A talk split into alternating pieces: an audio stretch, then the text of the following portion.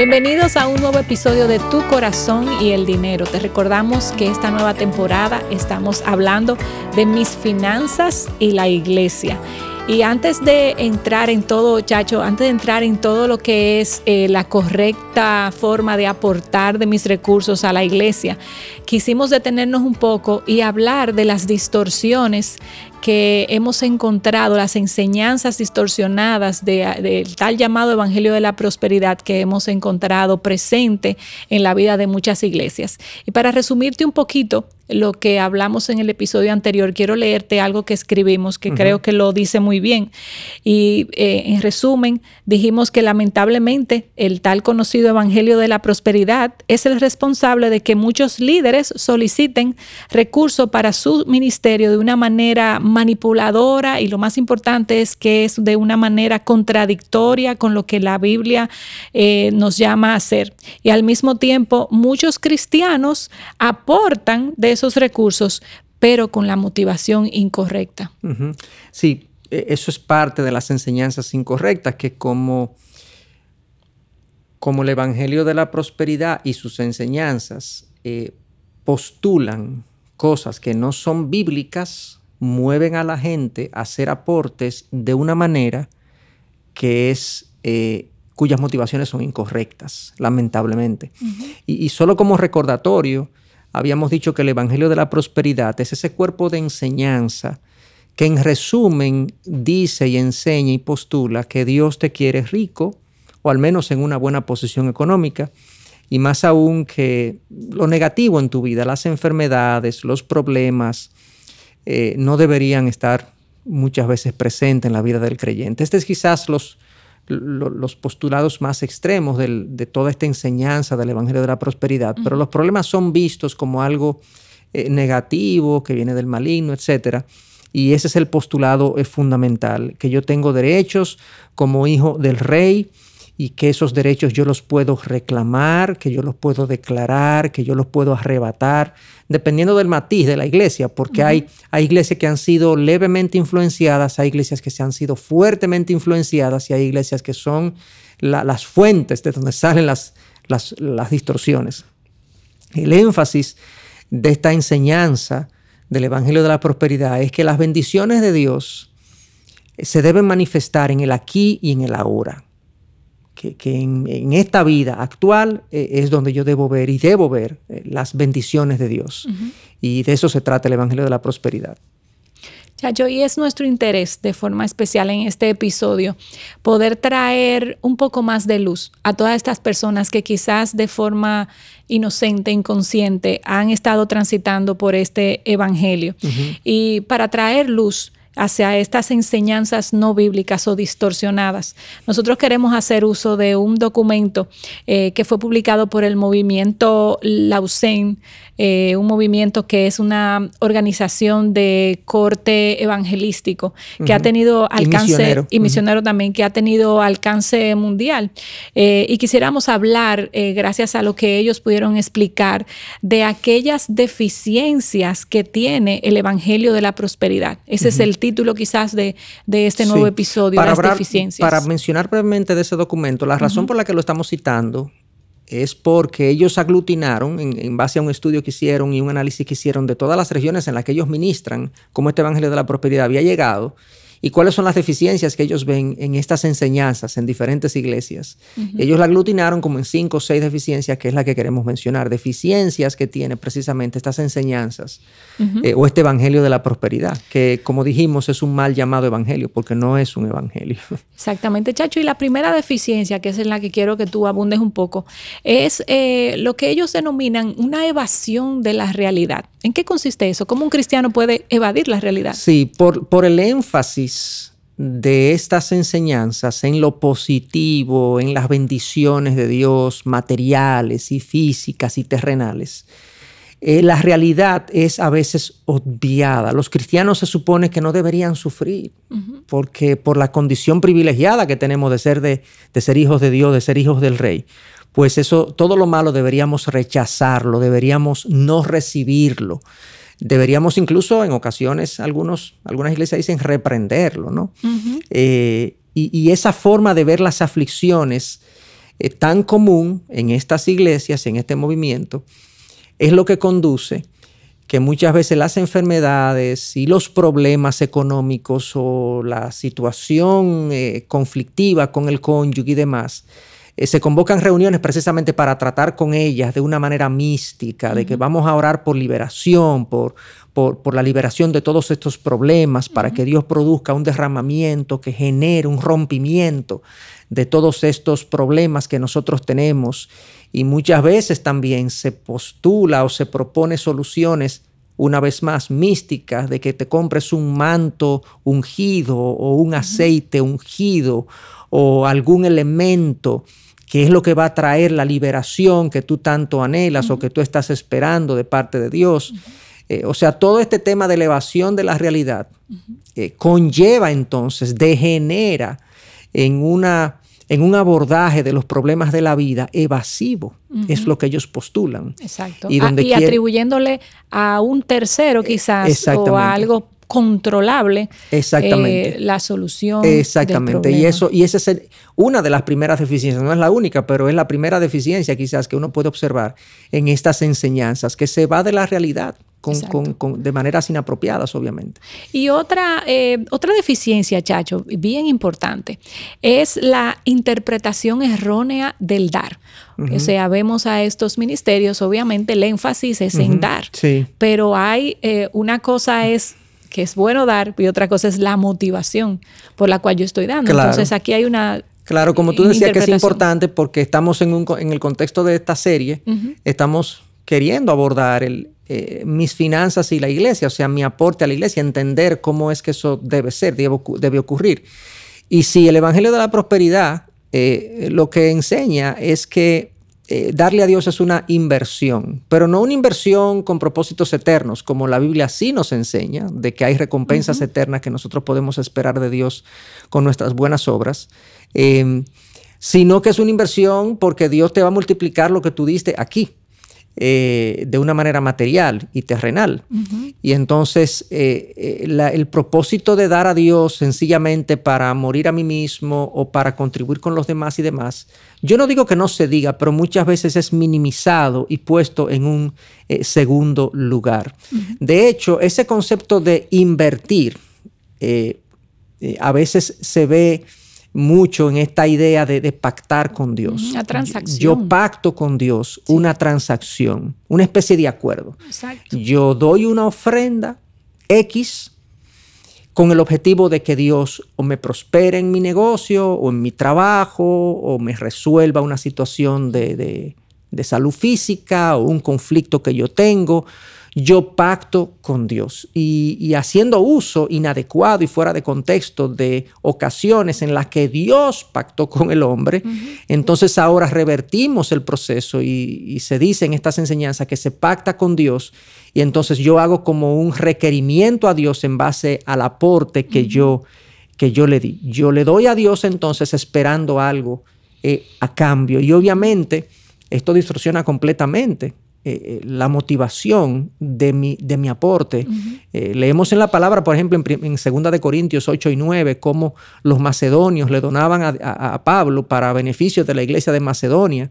Y era gente que no tenía nada, pero lo hacía simplemente para disfrutar o para participar del privilegio de aportar a los santos, de sostener a los santos, no con un propósito de redituar, de rendir para atrás, de tener un rendimiento, sino sencillamente con el propósito de aliviar el dolor, eh, el dolor ajeno. Y si Dios quiere al final bendecirme, pues es una opción del soberano y gran Dios.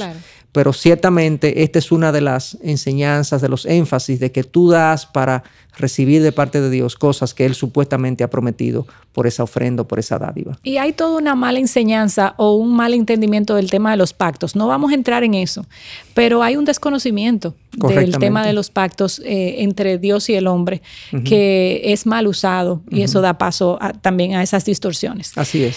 Chacho, y una, eh, una tercera cosa, es un concepto equivocado de la misión de Jesús. Cuando yo pude leer este documento, a mí me, me tocó mucho esta parte porque eh, el movimiento de la prosperidad tiende a, a distorsionar el propósito por el cual Jesús vino aquí a la tierra. Y sabemos que ese es el, ese es el, el centro del Evangelio. Jesús vino... Ese es el Evangelio. Es el Evangelio, claro, perdón, es el Evangelio. Claro. Eh, él vino no solamente a hacernos funcionales, Él vino a salvar nuestra alma. Él vino a salvar nuestra, nuestra alma del pecado y de la muerte eterna y vino a darnos vida eterna. Ese es el Evangelio. Él murió por nosotros en la cruz para el perdón de los pecados. Ese es el Evangelio. No para hacernos ricos, que ese es el énfasis muchas veces del Evangelio de la prosperidad decir, no, tú eres hijo del rey, Jesús vino por ti para que tengas abundancia, entonces comienzan a aplicar no esa abundancia, una abundancia de vida, de vida eterna, sino una abundancia física y económica. Es una distorsión. No, y decir que Cristo, que las llagas de Cristo o que las heridas de Cristo eh, sirven para nuestra, eh, para la solución de nuestros problemas terrenales y presentes eh, es mal usar el, pasaje de Isaías cuando dice que por sus llagas fuimos sanados, pero y ciertamente, eventualmente, eventualmente en gloria todos seremos sanados. O sea, lo que es el efecto del pecado sobre nuestras vidas será totalmente removido en gloria. Pero eso no es una garantía para acá. Pero tú seguías diciendo del tema de Jesús, ¿cómo te llamó la atención esta postura acerca del personaje de Jesús y de, la misión de él? Sí, y, y antes de seguirte comentando, es raro ver a estos predicadores hablar del perdón y, de la, y, de la, del pecado. Eh, y del arrepentimiento. Y del arrepentimiento. Eh, su énfasis no es en eso, como lo dijimos en el, en el episodio anterior. Pero ah, siguiendo hablando de Jesús, leí una porción que quisiera hasta eh, compartirla y leerla íntegramente. Y tenemos que recordar que Jesús no era un, un mendigo, Ciertamente él tenía un hogar, una casa, pero no era rico. Y eso es una muestra principal de que ese no es el centro de toda, de, toda la predicación. Él nació en un establo. Fíjate todas las cosas que este artículo nos eh, me ministró. Me dijo, él, él, me recordó, obviamente, él no nació en un establo.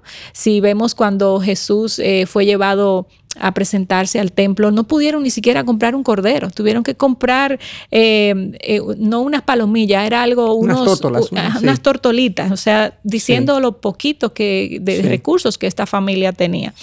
Eh, la barca en la que él predicaba, una barca prestada. cuando celebró la comida de la Pascua, era en un lugar prestado. Fue sepultado en una tumba prestada. Así es. Y Chacho, yo te quiero preguntar, las enseñanzas de Jesús, eh, entiendo que hay más advertencia en el Evangelio acerca del peligro de las riquezas, y hemos hablado mucho de eso en episodios anteriores.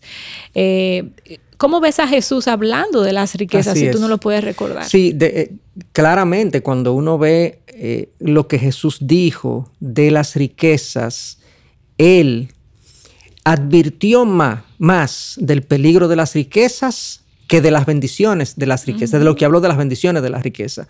O sea, en un Lucas 12:15 dice que nos guardemos de toda forma de avaricia, cuando, porque aun cuando alguien tenga abundancia de bienes, su vida no consiste en ellos.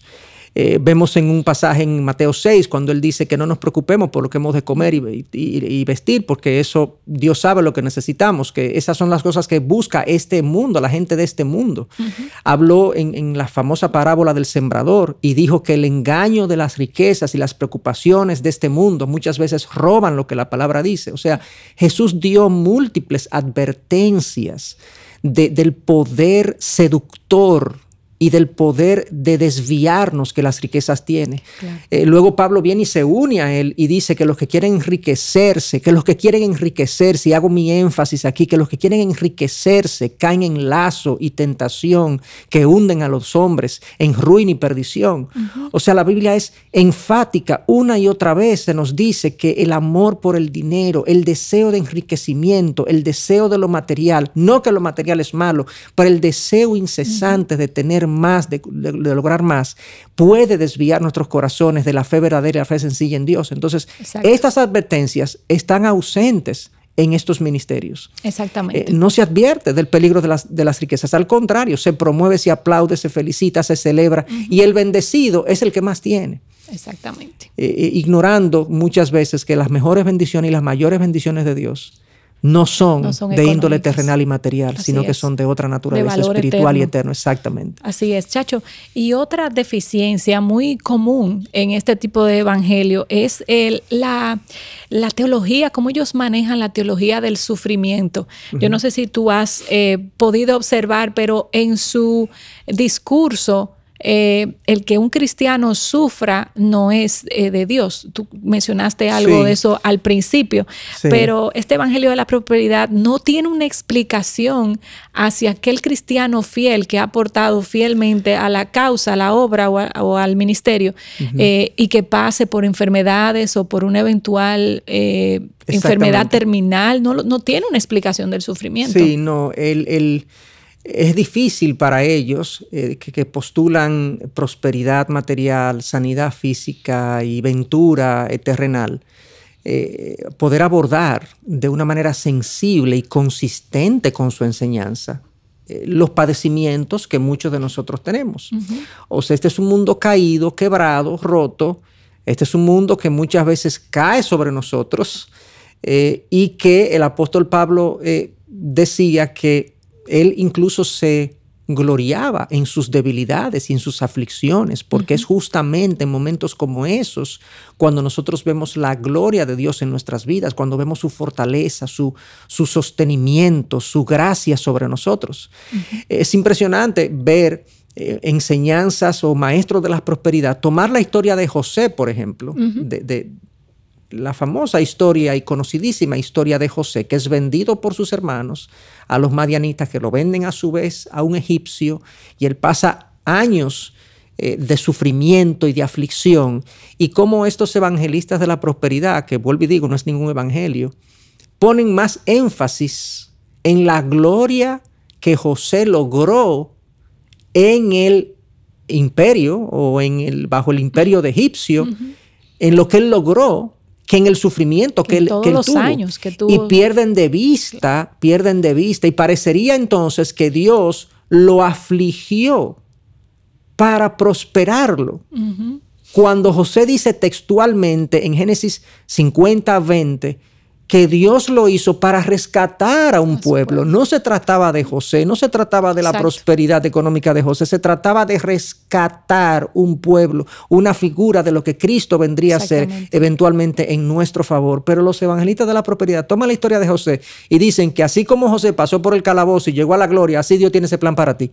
Así es. Una distorsión completa de la historia. Y, nos perdemos la riqueza que hay, la bendición que hay de toda esa enseñanza que hay de la vida de José. Exactamente todo lo que nos enseña, su paciencia, su integridad, su perseverancia, su, fidelidad. No, y entonces eh, eh, perdemos la oportunidad de ministrar el corazón de cada creyente en la condición en la que el soberano Dios lo ha colocado.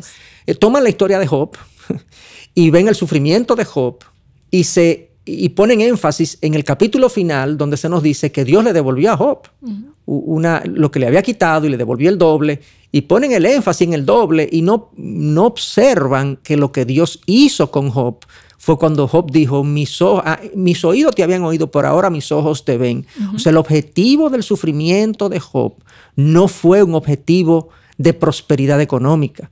El, propósito de Dios fue revelarse a Job de una manera cercana y personal y que Dios y que Job conociera a, Dios como nunca antes lo había conocido.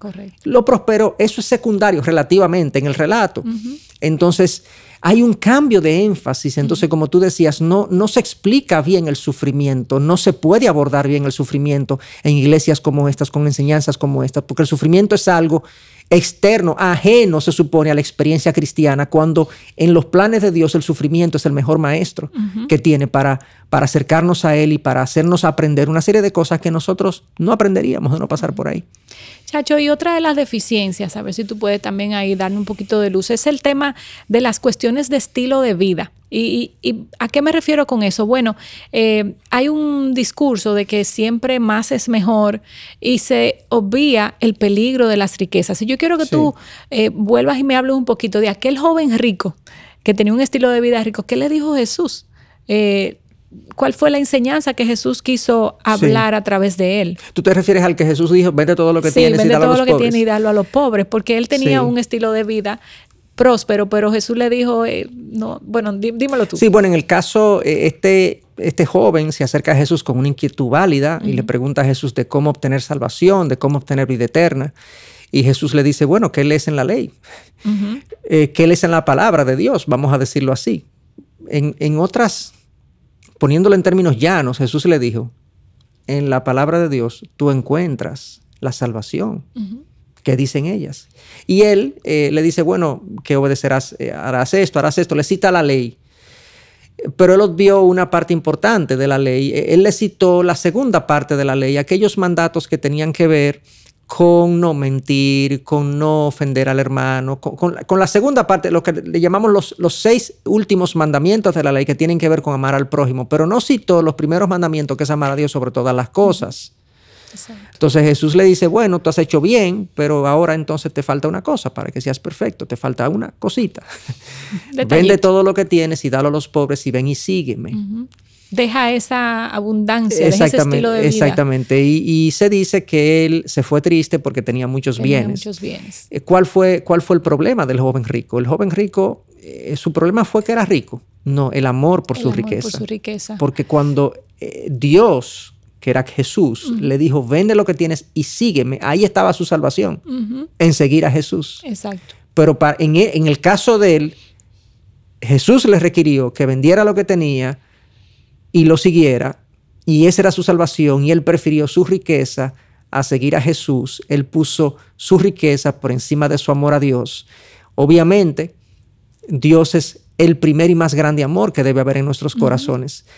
Eh, cuando yo pongo la riqueza precisamente por encima de Dios, yo entré en una deslealtad, en un adulterio espiritual. Entonces, lo que tú mencionabas, hay unos asuntos de cuestiones de vida, de que muchos de los maestros de la prosperidad y muchas de las iglesias donde se enseña el Evangelio de la Prosperidad, la vida de sus líderes es caracterizada por excentricidades, por excesos. y, eso contrasta mucho con la vida tanto de los, eh, de los discípulos de Jesús. Sí, claro. Eh, ninguno de ellos era próspero. El mismo Pablo, que era un hombre muy preparado, eh, decía que tenía, no, tenía que trabajar. sus necesidades cubiertas, exactamente. sí, pero tenía que trabajar. No, había una abundancia. Y no estamos diciendo que el que, está, que el que es rico está mal. Eh, pero, pero cuando tú ves un siervo de Dios, un ministro del Evangelio, que vive de los aportes de su congregación y vive un nivel de vida muy por encima del, del, estrato medio de, su, de la población a la que él ministra y él es el más, el único quizás que puede disfrutar de una serie de beneficios a expensas y a costa de la congregación, hay que ponerle un signo de interrogación. Y yo no voy a entrar en detalles específicos, eh, pero debemos tener discernimiento de si realmente esta persona está en el ministerio por el beneficio personal y material que le deja o por el amor a Dios y el amor a su pueblo. Exacto. Y fíjate, Chacho, una pincelada nada más de Salomón, que fue un hombre sabio. Eh, por lo peligroso que es la vida y toda la abundancia, el, dinero, perdón, y toda la abundancia que él vivió en un momento de su vida, él se desenfocó. Y entendemos que parte de eso fue tanta abundancia que no pudo manejar. Eh, y a pesar de, todo lo que Dios le había. La abundancia y las mujeres con las que Dios le dijo que tuviera cuidado desviaron su corazón, definitivamente. Exactamente. Chacho, y ya para cerrar, hay una sexta, eh, una sexta deficiencia que yo quisiera que tú la mencionaras. Sí, eh, podemos seguir enunciando o mencionando algunas otras deficiencias, pero había otra, una última que queríamos mencionar en este episodio y es el énfasis, como ya se ha visto en diferentes comentarios que hemos hecho, el sobreénfasis que este Evangelio hace en lo terrenal y no en lo celestial. Eh, Pablo tiene un pasaje muy conocido en Colosenses 3, del 1 al 4, y yo voy a citar solamente, creo que el versículo 1 o la segunda parte del 1, cuando él dice, pongan su mirada en las cosas de arriba. Eh, y no en las de la tierra. Y luego dice que porque las cosas de arriba son las que permanecen y las cosas de la tierra son temporales y pasan. Es algo similar a lo que dice el apóstol Juan en su primera carta, capítulo 2, cuando dice que no amemos las cosas que este mundo ofrece, que son la pasión de los ojos, la pasión de la carne y la vanagloria de la vida, porque estas cosas son pasajeras y aquí se quedan. Eh, una vida dedicada a cosas perecederas es una vida desperdiciada. Y cuando vemos estos énfasis de las iglesias de la prosperidad o influenciadas por la prosperidad, decimos, bueno, ¿a qué le están dedicando su vida? Eh, los púlpitos, eh, el tiempo de la enseñanza de esos púlpitos, ¿a qué es que se está dedicando? ¿A, la, a perseguir cosas materiales de este mundo o a cultivar el yo interior, eh, el alma, a hacernos crecer a la imagen de Cristo? De hecho, mientras más maduro espiritualmente yo estoy, menos yo hablo de lo material, no más. Así es. Y, la dirección en la que estas iglesias caminan muchas veces es todo lo contrario. Eh, eh, el, énfasis en lo material y en lo económico, en la prosperidad, es cada vez mayor y menos en lo espiritual y en el crecimiento del alma. Entonces me debo cuestionar si realmente es, es donde Dios quiere que yo, que yo esté. Entonces, dicho eso, ojalá esto sirva de reflexión, de reflexión para líderes, para seguidores y que cuestionemos y veamos con criterio bíblico las cosas que hemos estado enseñando y recibiendo y que Dios nos dé discernimiento acerca de lo que Él quiere que hagamos. Amén, que así sea, Chacho. Y a ti que nos escuchas o nos estás viendo, queremos saber de ti, queremos oír tus preguntas. Haznoslas llegar entrando a la página de Ministerios Integridad y Sabiduría.